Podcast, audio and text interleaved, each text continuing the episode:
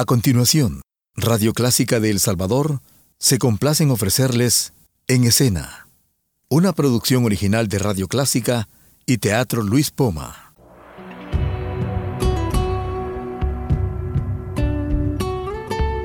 Siempre con usted, Radio Clásica 103.3.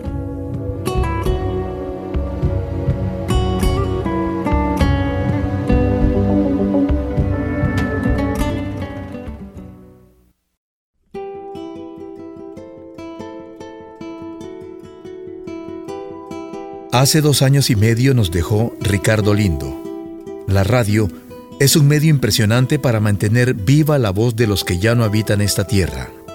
En homenaje a su memoria, retransmitimos hoy la conversación entre Ricardo Lindo y Roberto Salomón, realizada el 16 de septiembre de 2011, durante el primer año de existencia del programa En Escena, Hablemos de Teatro.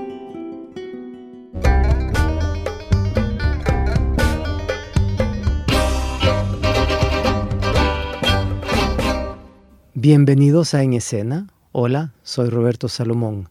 Conmigo en cabina hoy está Ricardo Lindo. Ricardo Lindo es un hombre de las artes. Creo que no necesita introducción. Ha hecho historia del arte, literatura, ha escrito cuentos, filósofo a sus horas, eh, pero más que todo se define él mismo, creo, como poeta. Aunque ahora tu pila, como decimos en buen salvadoreño, es eh, descifrar los hallazgos que están en Corinto, en el departamento de Morazán. Creo que sería interesante traerte acá. Muchas gracias, te traen el café. Muchas gracias, señorita. Em, lo que sería que me era interesante invitarte al programa porque tú has tenido mucho que ver con el teatro, has estado bastante cerca del teatro. Yo tengo un, tema que en el que voy a seguir ah, dándole al clavo, si me permiten la expresión, y es que los autores de teatro tienen que estar cerca del teatro, que no es posible escribir lejos del teatro. Pues quería abordar esta plática contigo eh, preguntándote qué es lo que el teatro te ha traído a ti. Diría que es una parte de, de, este pequeño, una parte sustancial de mi vida. La primera vez que vi títeres eh, tendría unos cuatro años y, no, y me decepcioné al ver que eran muñecos porque creí que eran duendes. Y después me enamoré de los títeres y ya de ahí en adelante todas las artes escénicas, el, el, eh, los prestidigitadores, luego el teatro, el teatro para niños al que nos llevaba mi mamá en Chile, domingo a domingo, eran para mí una, una fascinación que ha durado los, hasta los 64 años que llevo de vida por lo menos.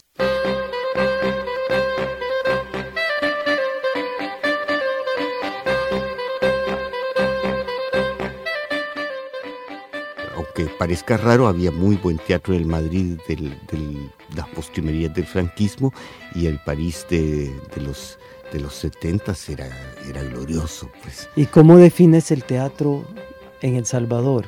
¿Defines en, como grandioso en otros lugares y en El Salvador cómo lo definirías? Pues creo que tiene un nivel muy alto, o sea, hemos, hemos visto pasar por aquí teatreros sudamericanos este, y de otros europeos incluso de muy alto nivel y el teatro salvadoreño no desmerece por lo menos está en una estatura que, que, nos, que me parece digna pues de, estar a la par de, pues qué bueno esos grandes monstruos. Y dime Ricardo, tú cuando, cuando escribes partes con imágenes o partes de de imágenes exteriores, partes de imágenes internas. Eh, ¿Qué es lo que te motiva a ti escribir? ¿Quieres decir cuando escribo teatro concretamente? Cuando escribes en general, sí, que quizás cuando escribes teatro, pero para mí la pregunta era más general. Es que sí, eso depende porque si haces un poema tienes que mirar para adentro y no sabes qué es lo que va a salir. ¿Y si haces teatro tienes que mirar hacia afuera? Sí, en principio sobre todo porque mi, yo lo que he hecho como teatro está generalmente basado en historia y entonces debo primero mirar cuáles son los datos. ¿Y cómo hacemos en El Salvador para obtener datos correctos de nuestra historia? Para mí ese es un tema bien interesante porque fíjate que muy a menudo uno oye de historiadores que están buscando y pues lo que encuentran son datos de lo que era en ese entonces la historia oficial. O si no, encuentran solamente datos de lo que era la historia en contra de la historia oficial. ¿Cómo haces para separar las cosas para poder saber qué es lo que realmente ocurrió? Ese es problema de historiadores, no de teatreros, pero en fin, el hecho es que hay una, en ese pro y contra de los documentos hay algo de objetivo. O sea, por ejemplo, si, si a lo largo del tiempo hay muchas prohibiciones contra, contra los adivinos o contra los, los hechizos, eso quiere decir que ha habido una, un seguimiento en esa práctica que es, que es negada, ¿verdad? Que es, que es negada por la cultura oficial. Entonces hay una contraparte que hace que se pueda ejercer una mirada hasta cierto punto objetiva. Sí, pero cuando tú dices de objetivo, eh, yo lo primero que me viene a la mente es lo que hemos estado oyendo últimamente, ahora en la época del Bicentenario, eh, que estamos atravesando ahorita o llegando a. Eh, y es, pues por ejemplo, el tema de Matías Delgado y la campana de la Merced. Yo, como todos los niños en El Salvador, tenía los cuadernos que se llamaban El Siglo, creo, ¿verdad? Los cuadernos, en que estaba en, la primera plana de todos mis cuadernos estaba José Matías Delgado tocando la campana de la Merced y era un hecho objetivo. Y ahora me dicen, este año he aprendido de que no existió tal toque de campana, de que el Señor nunca tocó la campana de la Merced y que quizás hasta la iglesia de la Merced no tenía campana. bueno, lo que sucede es que hasta hace relativamente poco eh, la historia era vista como algo primero que sucedía, que era algo que sucedía en las clases altas, los grandes personajes, y solo los hombres, las mujeres prácticamente no entraban en la historia. Y además era una historia patriótica para exaltar la gloria de la patria. Entonces eso, claro, la historia ya no es ya no puede ser vista así, ahora ya no la vemos como una ¿Esto cambia con el 32? Un método para exaltar la gloria de la patria. No, no, no, no, cambia con la historia del mundo. O sea, cambia porque, porque el mundo ha cambiado, porque la globalización misma, porque eh, ya ves, por ejemplo, Michel Foucault el siglo pasado componiendo una historia de los modales a la mesa. O sea, no, no una historia de las grandes batallas de Napoleón, no una historia, historia de los modales a la mesa. Resulta que el gesto de agarrar una taza o tomar una taza, más bien agarrar es muy salvadoreño, pero no es muy correcto tiene una historia, que el hecho de hacer un brindis tiene un pasado. o sea, que, que hay una serie de cosas que podemos indagar alrededor que no son forzosamente como nos contaron los que querían hacernos creer que El Salvador es más cachimbón que cualquier otro país, o que Chile, o que la Argentina, o que cada quien cree eso. Según eh, Hilary Bello, que un, ¿Ubicarnos en qué época fue esto? En los, eh, estamos en los albores del siglo XX. Entonces él publica un libro sobre Richelieu, a quien hace culpable de la invención del nacionalismo. O sea, el nacionalismo como una religión laica.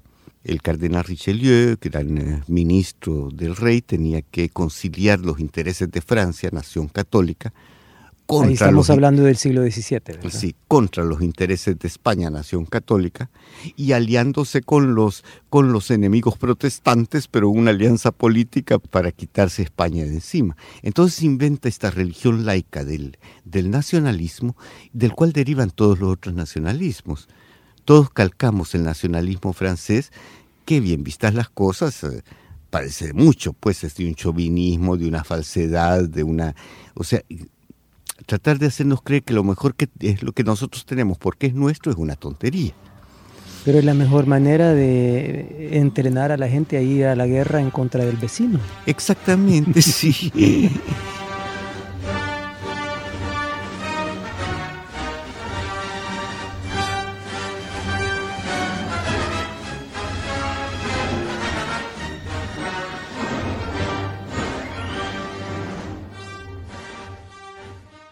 Pero lo que decías de Foucault y su historia de los modales eh, de, los modales de la mesa. Me parece interesante porque en teatro eso también ha sucedido varias veces en la historia, porque resulta que el pañuelo, que era un uh, invento del rey Ricardo II de Inglaterra en el siglo XII, creo, XIII, XIII, es la primera vez que se oye hablar de un pañuelo, que era para limpiarse la nariz. Entonces, para los franceses, el hecho de tener un objeto visto para limpiarse alguna parte del cuerpo era totalmente eh, lo más espantoso que podían imaginarse. Así, de modo tal que cuando eh, se traduce Shakespeare al francés en el siglo XVIII, eh, resulta que en Otelo, en la tragedia de Otelo, resulta que el objeto personal que la heroína pierde es un pañuelo. Y esto es lo que lleva a Otelo a acusarla de infidelidad y por eso la mata. Entonces los franceses no podían soportar la idea de que fuera un pañuelo, entonces lo transforman en una corona. Ahora la corona no es un objeto personal y es traigo esto a colación porque es una manera de desvirtuar el espíritu de una obra y que, bueno, tú que hablas varios idiomas, también como yo, sabes que el, el, problema siempre en la traducción es cómo, cómo buscar correspondencias con lo, al idioma al que estamos traduciendo sin perder el espíritu del idioma original. No sé si quisieras hablarnos un poco de tu experiencia, porque yo sé que tuviste una experiencia con Molière, si no me equivoco. Pues sí, tuve esa experiencia con Molière de traducir El médico a palos, El médico a pesar suyo. Fue muy curiosa porque primero leí dos traducciones preexistentes, una española y otra argentina o mexicana, ya no recuerdo. Y me sorprendió ver qué planas eran, qué chatas. El hecho es que Molière en buena medida escribe en mal francés. Los campesinos de Molière hablan como los campesinos de Salarrué, es el equivalente. Entonces, y eso no se reflejaba en esas traducciones. Claro, porque el traductor, como está enamorado de la obra, siempre trata de elevarla tradicionalmente. Pero entonces Molière establece una distancia entre el lenguaje demasiado almibarado de los nobles, el lenguaje del, pueblo, del pueblo cultivado, pero más eh, sobrio, y el lenguaje eh, con errores de, dicción y con errores de, y, con, palabras propias del, del, pueblo llano, y hace una escala de, la escala social de su tiempo está reflejada en el lenguaje. Y eso es lo que no parecieron percibir esos traductores. Ahora, o si lo percibían, lo ignoraban. Pero eso hace decir a la gente que nosotros cuando hacemos las traducciones y hay salvadoreñismos que entran dentro de nuestras traducciones, estamos tropicalizando, es la palabra que se utiliza mucho. Uh -huh. Y yo siempre les contesto pues que no, los autores ya están tropicalizados, lo que pasa es que les pusieron una especie de barniz falso de, la, de, de, los clásicos en el siglo XVIII ahora se llama la, Las Bellas Infieles, porque, porque son traducciones muy lindas en el texto, de, muy, de, de mucha altura en el lenguaje, pero que no traducen para nada el espíritu de la obra. Bueno, en el caso concreto este de, de Molière, me acuerdo que topamos con esto con Fernando Umaña. El médico se pone a hablar en latín, pero lo que está diciendo en latín son tonterías Decimos aquí, nadie va a entender que está diciendo tonterías, se van a admirar igual que, la, los personajes de la obra. ¡Ay, miren cuánto sabe! Habla latín. Cuando está diciendo las declinaciones, la primera lección de, de un librito de latín. Entonces decimos, pues, el idioma actual de los, de los médicos, el universal, es el inglés. Eso lo conversamos con Fernando Umaña, que dirigió la obra. Entonces pusimos al médico a decir estupideces en inglés y ahí aunque cualquier salvadoreño, aunque no sepa inglés, entiende que son estupideces. Y entonces eso fue la parte más desternillante de la obra, la gente se moría de la risa. Pero incluso me acuerdo una vez que estábamos en una, eh, bueno, una rueda cervecera con unos amigos, todos muy cultos o bastante, pero eh, ninguno, con, ninguno había jamás recibido una lección de latín y nosotros nos pusimos con Germán Cáceres a hacer la broma, yo echando latinajos de iglesia y él soltando, él se conoce de memoria la primera catilinaria de Cicerón y me respondía con pedazos de la catilinaria. E incluso la gente que estaba con nosotros a la mesa creyó de verdad que estábamos conversando en latín. Cuando nosotros estábamos payaseando y no sabemos latín y había otro, pues.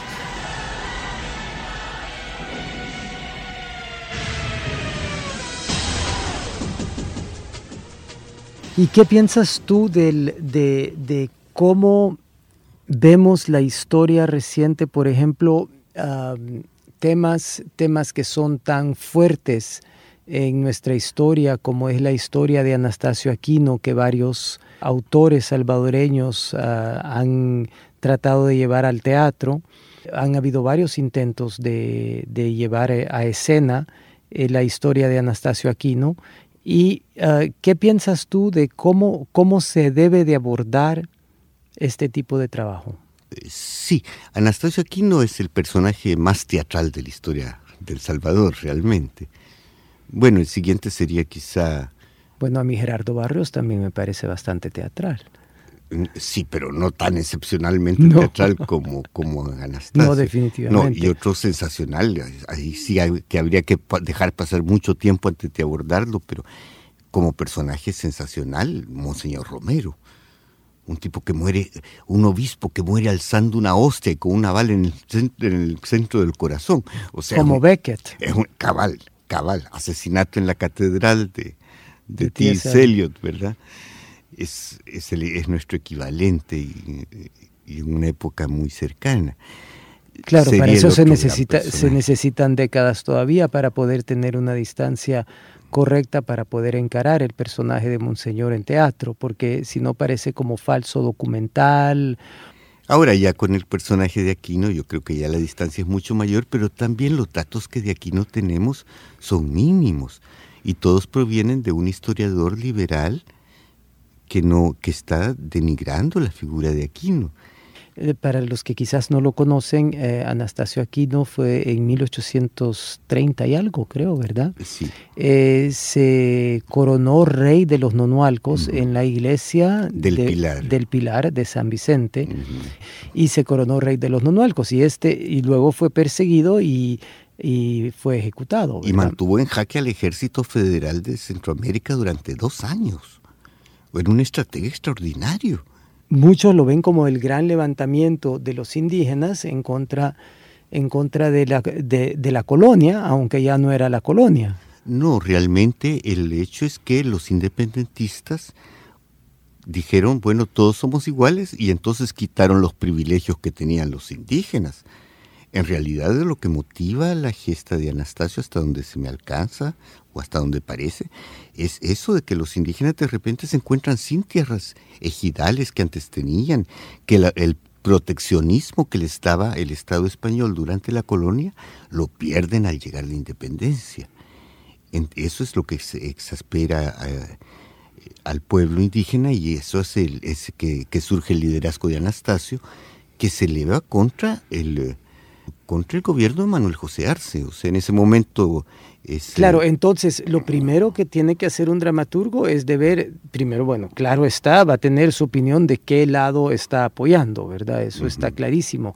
Pero él va a tener que crear personajes, porque los personajes existen en la historia, pero nosotros no sabemos su cotidiano y lo que el teatro nos da es el cotidiano, ¿verdad? Aún el teatro épico nos muestra, o sea, cuando vemos las obras épicas de Brecht, lo que nos está mostrando es el cotidiano de un personaje que está yendo a la guerra o que está tratando de buscar a su hijo, etcétera, ¿verdad? Entonces, ¿cómo hace el dramaturgo para escoger estos elementos que finalmente son, son ficción?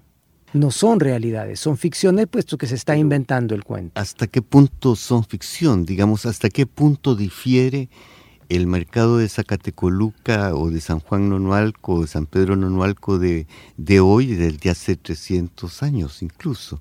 O sea que las historias las pueden ir a buscar ahí mismo donde ocurrió, ocurrieron los eventos.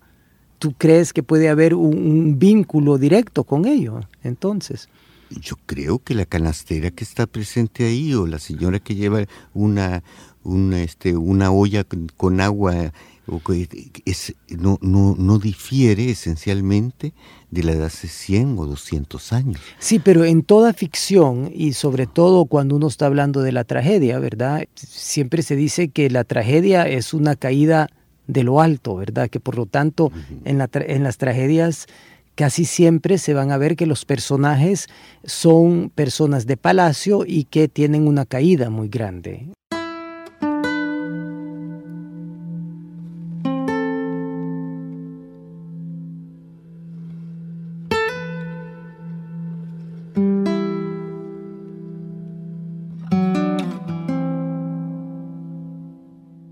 Yo me refiero al mundo que rodeó a Anastasio Aquino. Sí puedes ir y verlo más o menos en estos pueblos que son bastante conservadores, donde las tradiciones se han sucedido.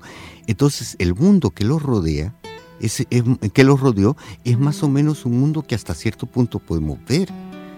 O sea, la danza del tigre y el venado que ahora vemos no es esencialmente distinta de la que él pudo ver. Las, las tradiciones populares son más o menos de... Entonces, podemos, digamos, reconstruir desde bases que son palpables sí. su entorno, a eso es a lo que voy. Sí, pero ¿cómo no caer en un vulgar folclorismo cuando uno hace eso?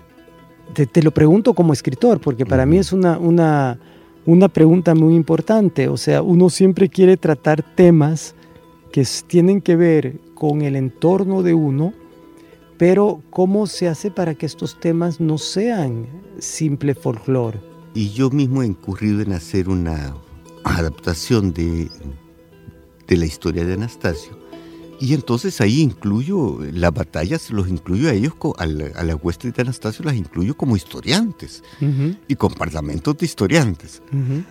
O sea, ahí es, eh, y lo creo lícito acudir al, al folclore, que es, un, que es un teatro, un teatro tradicional, y transmutarlo a un teatro de, de escena. Me parece válido. Lo que es interesante siempre en los dramas históricos y en las novelas históricas es que los personajes principales no son los personajes principales de la historia con H grande, ¿verdad? O sea, si, si uno está hablando de una época, pues es más interesante crear un personaje de ficción que está situado en este fondo de la historia grande.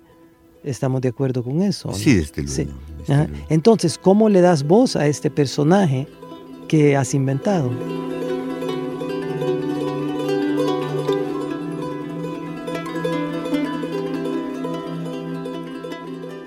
Pasando a otra cosa, Ricardo, en el, teatro que tú ves en El Salvador, ¿cuáles ves que son las, grandes corrientes hacia lo que vamos? O sea, porque yo siento que desde hace unos años en que ha nacido un movimiento teatral de bastante importancia acá en El Salvador, pues estamos copiando mucho menos cosas de afuera y estamos creando cosas propias.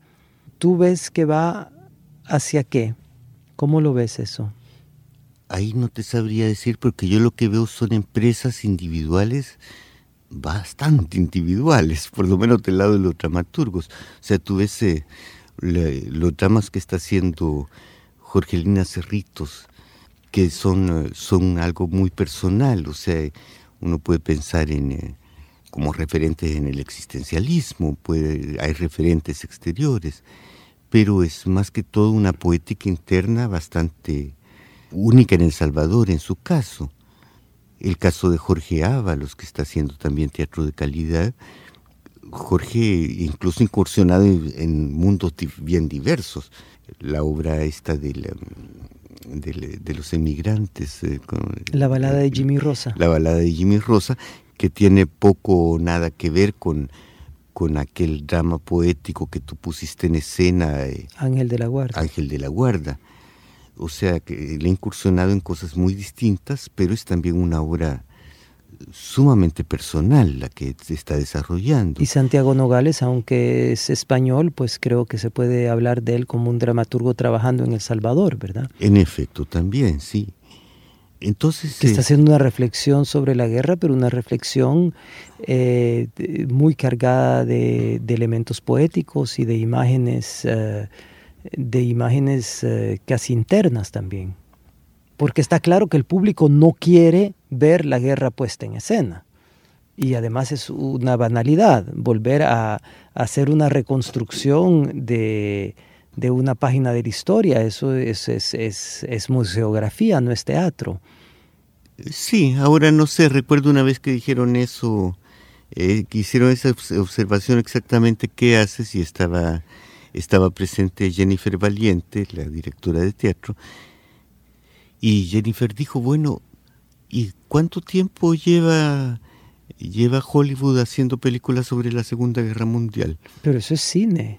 Pues sí, pero... eso es cine, el cine no es teatro.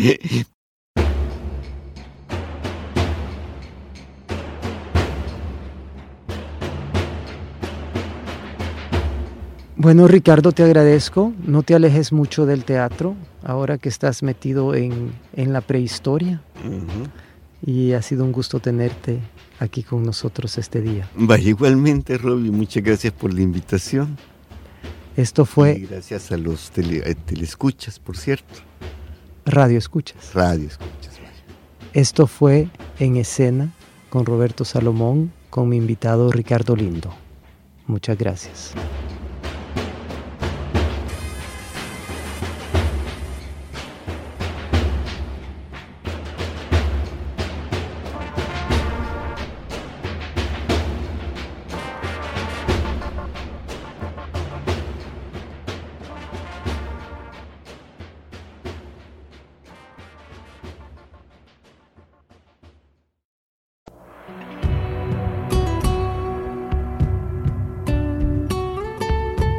Siempre con usted, Radio Clásica 103.3.